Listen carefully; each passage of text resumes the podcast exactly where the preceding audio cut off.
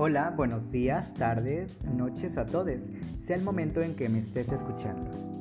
Hoy culmina esta temporada sobre las tendencias en innovación educativa. A lo largo de los últimos seis capítulos hemos hablado sobre qué es una tendencia, qué es una tendencia en innovación educativa y cuáles son dichas tendencias. En este capítulo cerramos con las tendencias del MOOCs y aprendizaje servicio. Yo soy el Santiago Pablo y es un gusto que estés escuchándome. Comenzamos. El capítulo de hoy se llama y el aprendizaje servicio como tendencias en innovación educativa y empezaremos por la tendencia MOOC. ¿A qué crees que se refiera? Piénsalo, te daré un tiempo a partir de ahora.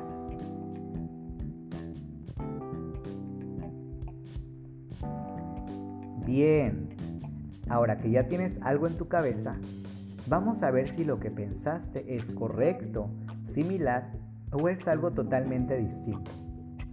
Ángel Fidalgo dice que un MOOC, Massive Open Online Course, es un curso online en abierto y masivo.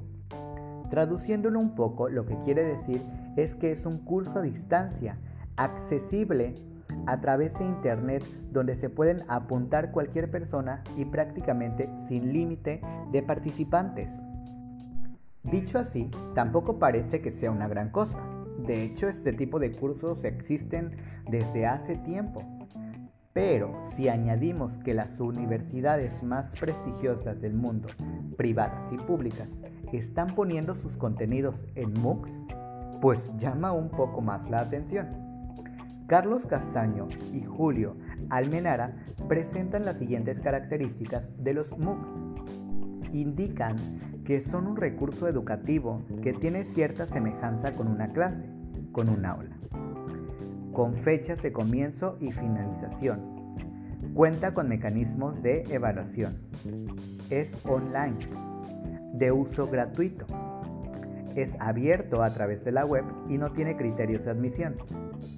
Finalmente, permite la participación interactiva a gran escala de cientos de estudiantes.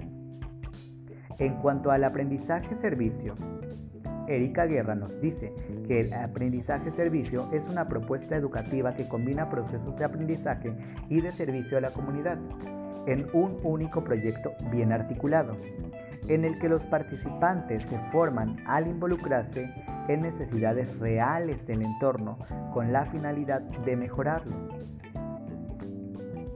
La UNIR describe el aprendizaje-servicio como una metodología innovadora en la que, a través de la modificación de la realidad, se intenta mejorar el aprendizaje del alumnado.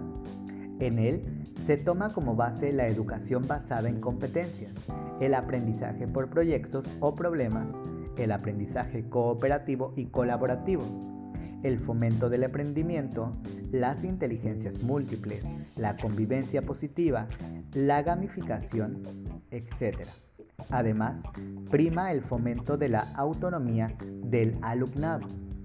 Este enfoque educativo fomenta el aprendizaje activo a través de la participación de los alumnos en actividades de acción comunitaria, permitiendo conectar lo que aprenden en el aula con un contexto real y de forma vivencial, ya sea en una comunidad, asociación, en su propia escuela o colonia, prácticamente en cualquier lugar donde se tenga una necesidad.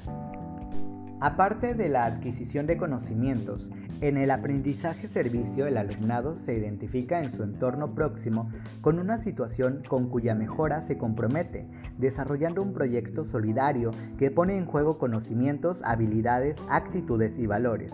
Al aprendizaje formativo se le une otro elemento fundamental, el compromiso social. Los expertos en educación diferencian tres características esenciales del aprendizaje-servicio. Uno, que tienen un protagonismo activo. La actividad está protagonizada activamente por niñas, niños, adolescentes o jóvenes e incluso por personas adultas tutelados por equipos educativos formales o no formales. 2. Que es un servicio solidario, ya que está destinado a atender necesidades reales y sentidas de una comunidad se planifican actividades concretas, adecuadas y acotadas a la edad y capacidades de los protagonistas y orientadas a colaborar en la solución de problemáticas comunitarias específicas. Y tres, que los aprendizajes son intencionadamente planificados en relación con la actividad solidaria. El proyecto articula explícitamente el aprendizaje de contenidos curriculares. A manera de conclusión, los MOOCs se trata del acrónimo de Massive Open Online Course, que son cursos virtuales masivos abiertos y gratuitos.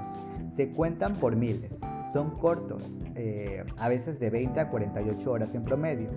Son autoformativos y tienen herramientas de debate e intercambios de ideas, entre otras cualidades. Los hay de todos los temas inimaginables. Arte, ciencia, negocios, humanidades, idiomas, programación, diseño, datos, emprendimiento, desarrollo, finanzas, marketing, por nombrar solo algunos. Y el aprendizaje servicio es una metodología en la que los alumnos o el docente, dependiendo de las edades, identifican una necesidad o un aspecto mejorable en su entorno, en su comunidad y planean, organizan y desarrollan un proyecto para darle respuesta a dicho problema. Pues bueno amigos, hemos llegado al final de esta temporada de tendencias en innovación educativa. Ha sido gratificante hablar con ustedes a lo largo de estos siete capítulos sobre dichas tendencias, sobre todo conocer qué son y cómo es que son aplicadas en el contexto escolar. Ha sido un gusto estar con ustedes.